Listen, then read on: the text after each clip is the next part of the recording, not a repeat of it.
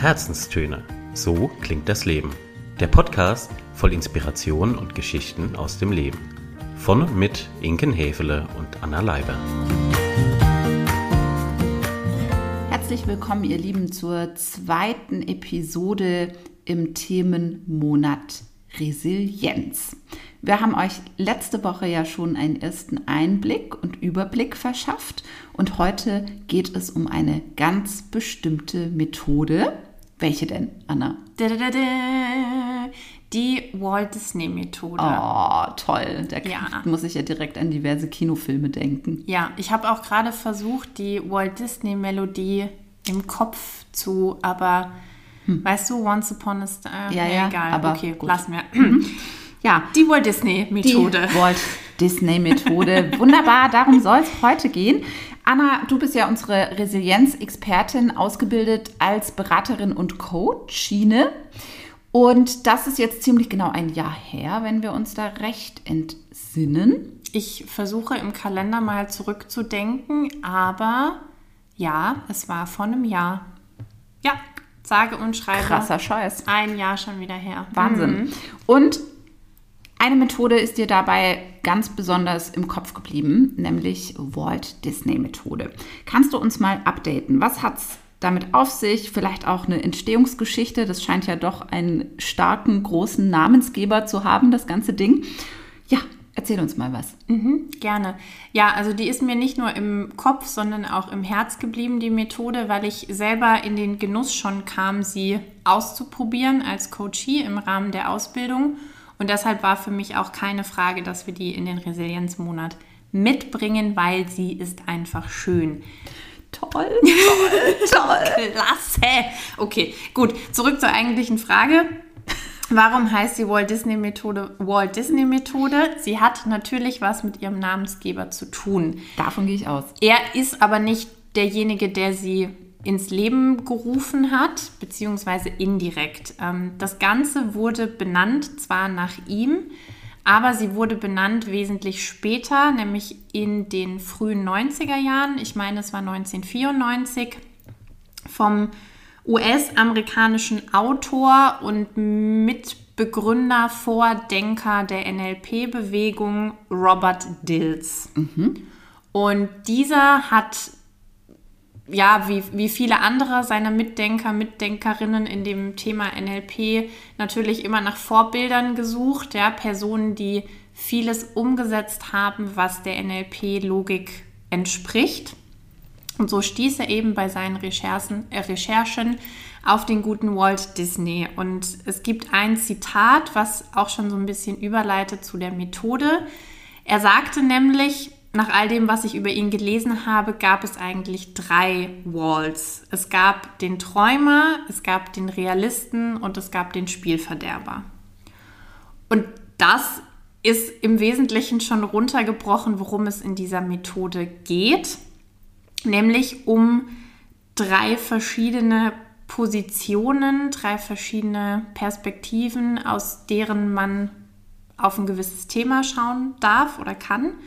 Und die Legende besagt, und ich finde, das hat dann doch wieder tatsächlich was von Disney-Filmen und Märchen, dass eben Walt Disney in seinem Haus drei Räume hatte, beziehungsweise vier Räume und genau in jedem dieser Räume jede Position angewendet hat. Also es gab wirklich einen Raum der Träume, es gab einen Raum für den Realisten in ihm, und es gab einen Raum für den Kritiker und da ist er eben seine Themen und seine Strategien, seine Visionen für das Unternehmen auch angegangen. Und so kommt es eben zum Namen. Darum heißt die Walt Disney Methode Walt Disney Methode.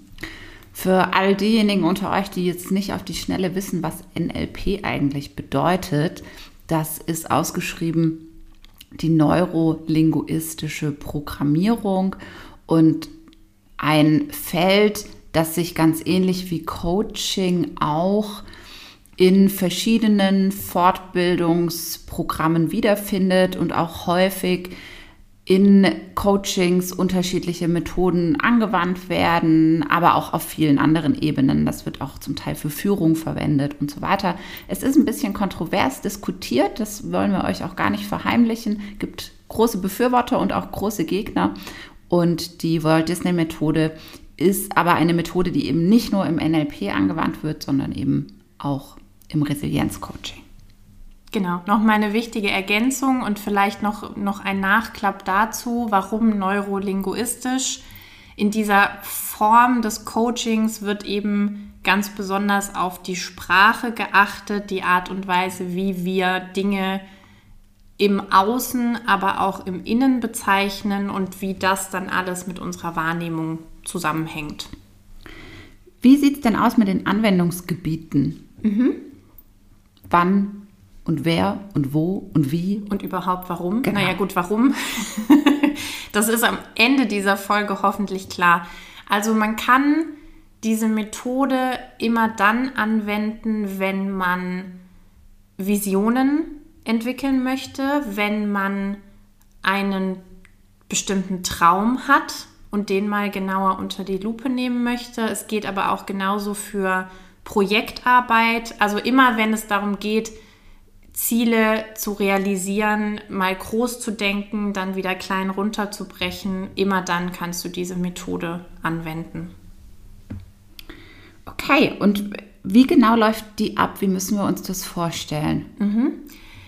Es ist eine Art Rollenspiel und diesen Begriff verwende ich immer mit Vorsicht, weil ich weiß nicht, wie es euch da draußen geht, aber vielleicht habt ihr schon unterschiedlichste Erfahrungen mit Rollenspielen gemacht. Von daher äh, kann man auch sagen, es ist eine Kreativitätstechnik. Das klingt dann schon immer sehr viel lockerer, lockerer, fresher. greifbarer, cooler, agiler, was auch immer. Ähm, und es ist eine Methode, die man theoretisch auch alleine machen könnte. Ah, sogar, okay. Würde ich aber nicht machen, weil also eben theoretisch machen könnte, großer Konjunktiv. Ihr werdet es gleich anhand des Ablaufs auch merken. Ja, man kann da alleine durchgehen. Es ist mit der Anleitung, und das sagen wir ja bei vielen Coaching-Methoden, auch die wir schon vorgestellt haben, mit Anleitung hast du selber nochmal einen ganz anderen Raum zu reflektieren, andere Fragen gestellt bekommen, zu bekommen und so weiter. Das ist einfach, glaube ich, der dicke Pluspunkt, dass man sich nicht auch noch um den Prozess kümmern muss, Richtig. sondern wirklich sich gedanklich auf sein Thema fokussieren kann und nicht irgendwie im Kopf behalten muss, okay, was ist jetzt der nächste Hut oder der nächste Raum, wie auch immer man es betrachten und bezeichnen möchte. Ja. Okay. Gut, und äh, dann aber jetzt nochmal zur Methode. Äh, wie beginnt das Ganze?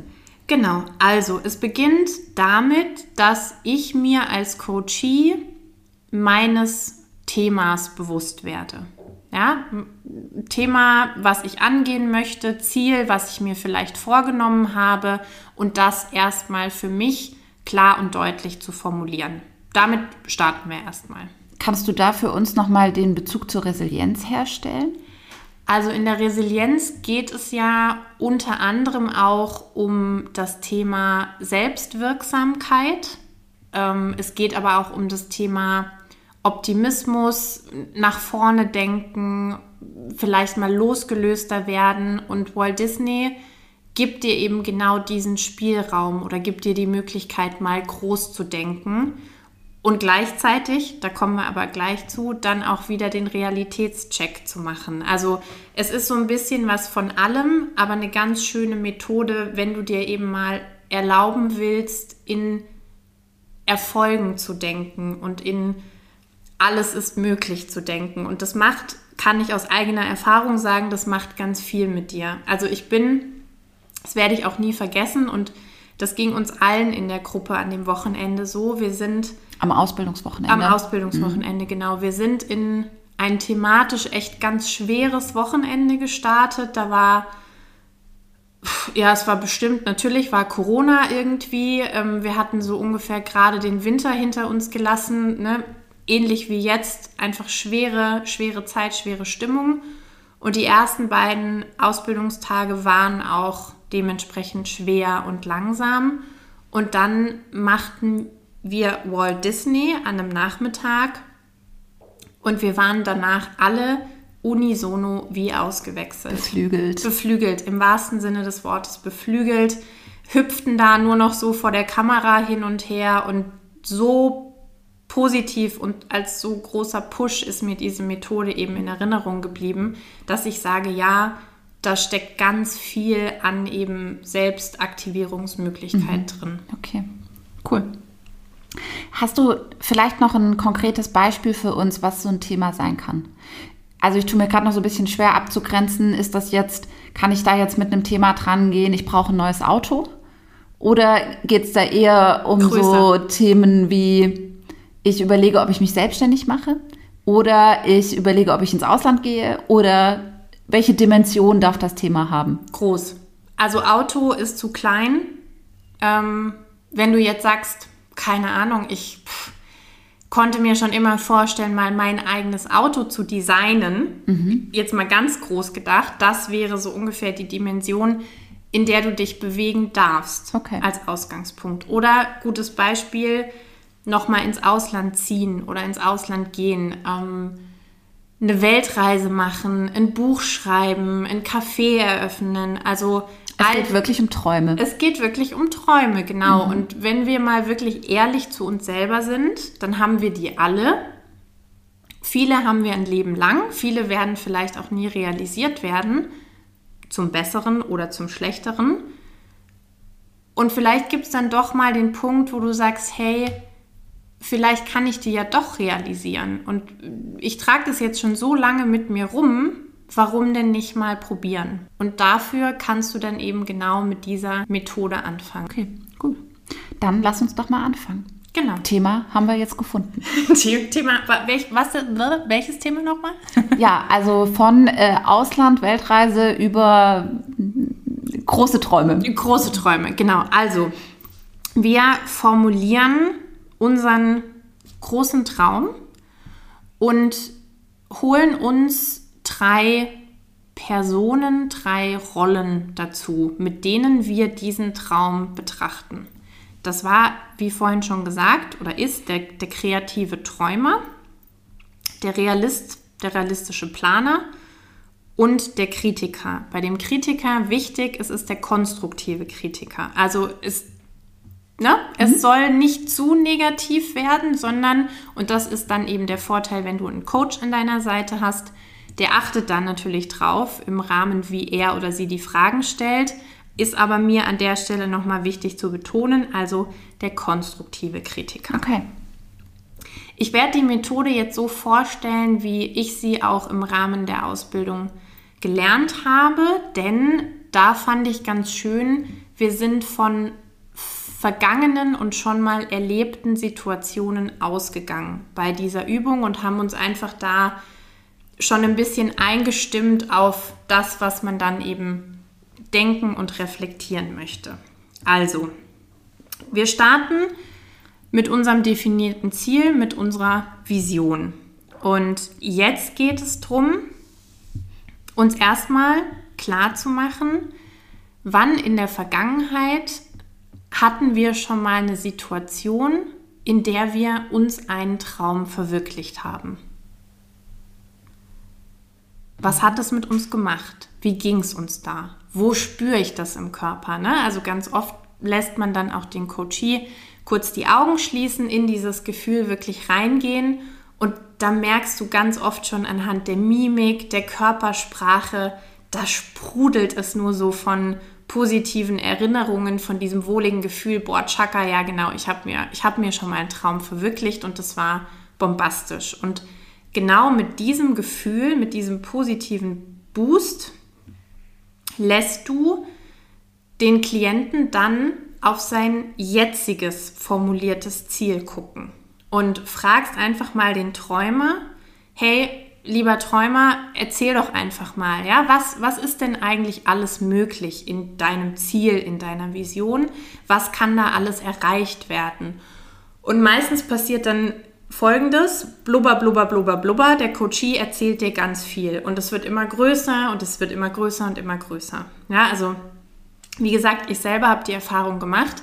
In meiner Coaching-Sitzung dass es am Anfang ein recht bescheidenes Ziel war, im Sinne von, ich möchte mich selbstständig machen, ich möchte einen Ort zum Lernen schaffen. Das hatte damals meine Coachie so formuliert. Und je mehr sie sich reingedacht hat, desto mehr wurde es ein Bauernhof, desto mehr wurde es eine Begegnungsstätte, desto mehr konnte sie mir auch sagen, wie sieht es da aus, welche Menschen kommen da zusammen. Ne? Also an Dimension hat es immer weiter gewonnen. Kann ich eine Zwischenfrage stellen? Na klar. Wie passiert das, dass ich diese Rolle einnehme als Klient? Gibt es dafür einen Bodenanker oder bekomme ich einen Hut oder wie, oder wie komme ich jetzt in die Rolle des Träumers? Gute Frage. Entweder man macht es mit Bodenanker, also heißt, ich schreibe ein Kärtchen oder ich lasse idealerweise noch meinen Coachie ein Kärtchen schreiben mit den drei Positionen, also Träumer, Realist und Kritiker und lege diese Kärtchen dann auf den Boden und mein Coachie stellt sich auf die jeweilige Karte. Hat, das klingt jetzt vielleicht, wenn man es noch nie selber gemacht hat, immer so ein bisschen esoterisch. Genau, so ein bisschen Huibu-Charakter. Hat's nicht, keine Sorge. Nee, wir können bestätigen, es macht wirklich einen Unterschied. Also Bodenanker ist eine Möglichkeit. Wenn es bei dem Coachee damit nicht funktioniert, aus welchen Gründen auch immer, könnte man theoretisch auch drei Stühle nehmen und die Klienten da wirklich drauf sitzen lassen. Ähm, ja, also das ist, glaube ich, die, die beste Verbindung. Wenn du jetzt einen Coachee hast, der generell sich schwer damit tut, Dinge mal einfach frei rauszudenken, dann würde ich diese Methode gar nicht erst machen. Oder die Schwierigkeiten haben, Dinge zu visualisieren und einfach mal ne, dieses Sprudeln auch zuzulassen. Das diese Bereitschaft und diese Lust und teilweise natürlich auch den Mut brauchst du schon für die Methode. Also das ist wichtig. Okay. Genau, und dann kommen wir also wieder zurück zum Träumer und der Träumer träumt und träumt und träumt, ist kreativ, lässt es groß werden. Wie lange geht eine Position oder eine Rolle? Kommt ganz auf den Coachee drauf an. Also es kann auch sein, dass in der ersten Runde erstmal gar nicht so viel kommt und meistens kriegst du das Signal vom Coachee, dass das Bild, die Vision für den Moment stimmt und in Ordnung ist.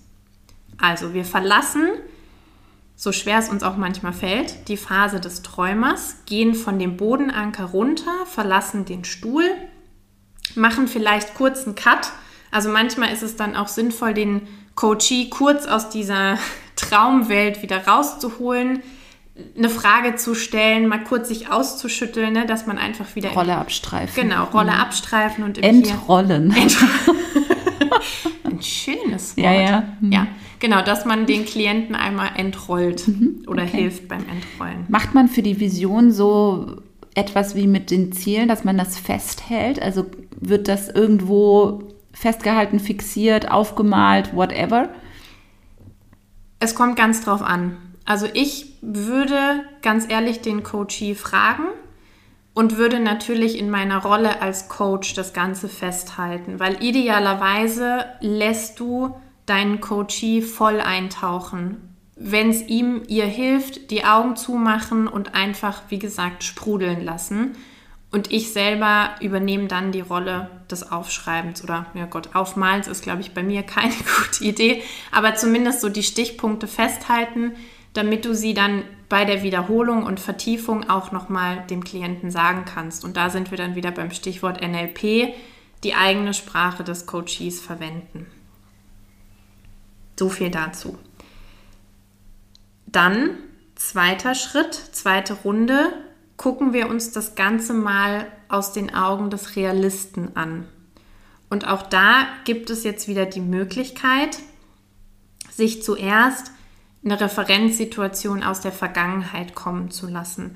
Also auch wirklich zu gucken, wann habe ich denn einen Traum realisiert und was war dafür an Planung, an Durchdenken notwendig. Also wann bin ich nicht einfach keine Ahnung, ins Blaue heraus um die Welt gereist, sondern was habe ich davor alles für Schritte getan?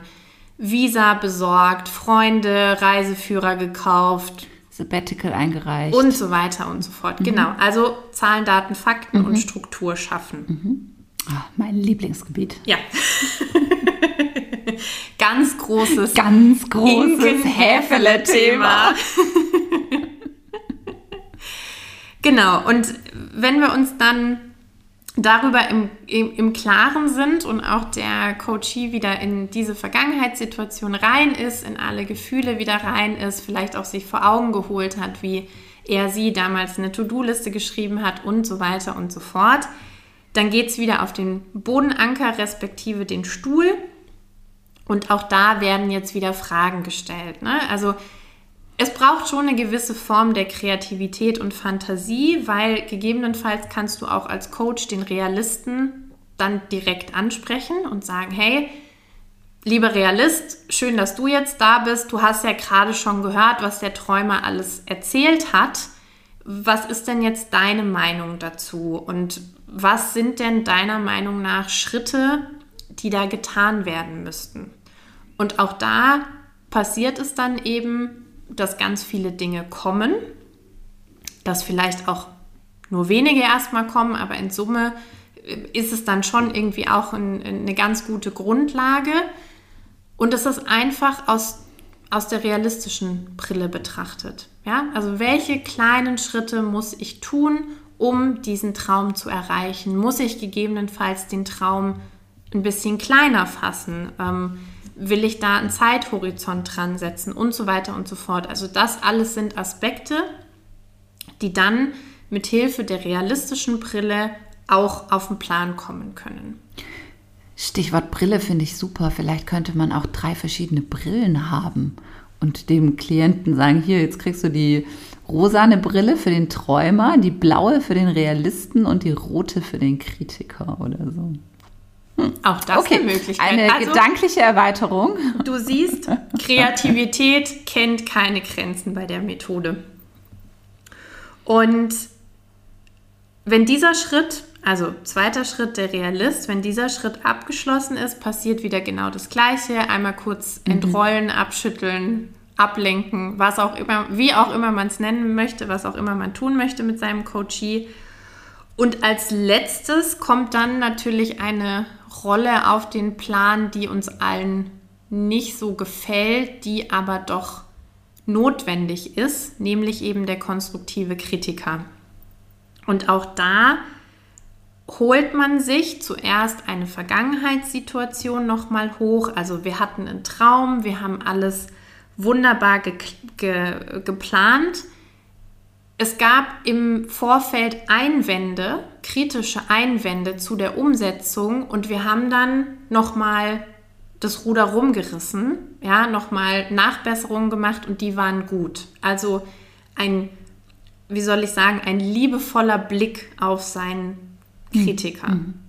Ja, ich, was mir gerade so durch den Kopf ging, ist eine Methode, die ich aus der Trainerausbildung kennengelernt habe, die heißt Stolpersteine zu Steigbügeln. Also sozusagen der Kritiker, der ja die Stolpersteine sieht und dann aber eben zusammen mit dem Realisten und dem Träumer daraus die Steigbügel macht. Mhm. Okay, richtig. verstehe. Genau, mhm. ja. Also wann hat dein Kritiker dir mal in der Tat dabei geholfen, deine Träume zu realisieren? Klingt jetzt erstmal total absurd, aber vielleicht gehen euch auch im Nachgang zu dieser Folge ein paar Beispiele durch den Kopf, wo genau das so war. Und seid sicher, es gibt diese Beispiele. Ja, und dann darf eben auch der Kritiker zu Wort kommen und seinen Senf dazugeben. Ja, also was, pass was passt ihm, ihr überhaupt gar nicht. Ja, ja was ist Bedenken, zum, Ängste. Genau, alles. was ist zum Scheitern verurteilt. Und auch da gilt es natürlich, wieder Stichwort konstruktiver Kritiker, das Ganze ein bisschen im Zaum zu halten. Auch da wieder eigene Erfahrung. Die Ausbildungspartnerin, mit der ich es gemacht habe, die hatte einen extrem starken Kritiker. Und da war es dann eben meine Aufgabe, das natürlich zum einen zu hören und zu wertschätzen und dann aber wieder so nachzufragen, das dass der, Steigbügel draus werden. genau, dass der Kritiker sich wieder so ein bisschen Okay. Ja, aber spätestens an dem Punkt, Anna, ist für mich eigentlich auch völlig klar, die Methode eignet sich fürs Selbstcoaching nur bedingt. Ja, mit sehr viel, ich würde sagen, mit sehr viel Übung. Wenn du sehr viel Übung hast, wenn du es vielleicht auch schon mal mit Anleitung gemacht hast, dann ja. Ansonsten Würde ich mir den Sparringspartner gönnen an der Stelle. Ja. Okay, gut. Was nimmt man dann mit nach diesen drei Schritten? Ich habe mein Thema, ich habe geträumt, ich habe realistisch drauf geguckt und ich habe auch meinen Kritiker zu Wort kommen lassen und jetzt wird es ja einen Abschluss geben von der Methode. Richtig. Dieser kann sich unter Umständen ziehen, weil man kann sich vorstellen, wenn diese drei Positionen oder Personen zu Wort gekommen sind, dann ist der Träumer, der ja am Anfang so groß, äh, genau, groß und kreativ sein durfte, stinksauer. Der hält davon erstmal gar nichts und ist vielleicht ganz klein geworden. Und genau das wollen wir ja eben nicht erreichen mit der Methode. Das heißt, diese Rollensimulation spielst du gegebenenfalls eine zweite, eine dritte, eine vierte Runde durch. So lange, bis alle Positionen mit dem Ziel, mit der formulierten Vision einverstanden sind. Und das kann dann auch so aussehen, auch das klingt jetzt nur über die Tonspur vielleicht ein bisschen verrückt und abgefahren. Es kann aber auch so aussehen, dass irgendwann der Kritiker alles losgeworden ist, was er loswerden wollte und der Realist mit dem Kritiker aber nochmal in den Dialog gehen will oder der Träumer mit dem Realisten nochmal in den Dialog gehen will. Also gegen Ende muss es nicht mal unbedingt diese Dreierkette sein, die man immer wieder aufmachen muss, sondern vielleicht werden es dann nur noch so Zweiergespräche und am Ende sollte aber jede Position damit einverstanden sein. Also kannst dir auch vorstellen, ne? angenommen, wir hätten diese drei Personen dann vor uns sitzen, geht man nochmal durch, bist du zufrieden? Ja, Haken dran, lieber Realist, bist du zufrieden? Ja, passt für mich, Haken dran, lieber Kritiker, kannst damit leben? Ja, passt für mich, Haken dran. Und genau mit diesem Haken dran kannst du dann eben auch eine, eine Klammer um diese Methode setzen. Sodass der Klient am Ende was an der Hand hat, womit er dann letztlich auch in die nächsten Umsetzungsschritte gehen kann. Und wo er vielleicht sich mal Zeit für sich selber und einen Traum, ein Ziel genommen hat, was immer ganz riesig groß und in weiter Ferne erschien, wo man jetzt aber gesehen hat, eben durch den Realisten und den Kritiker, hey, wenn ich vielleicht nur die ein oder andere Stellschraube anpasse, dann ist es auf einmal gar nicht mehr so in weiter Ferne und so unwahrscheinlich, sondern ich könnte es tatsächlich realisieren und verwirklichen.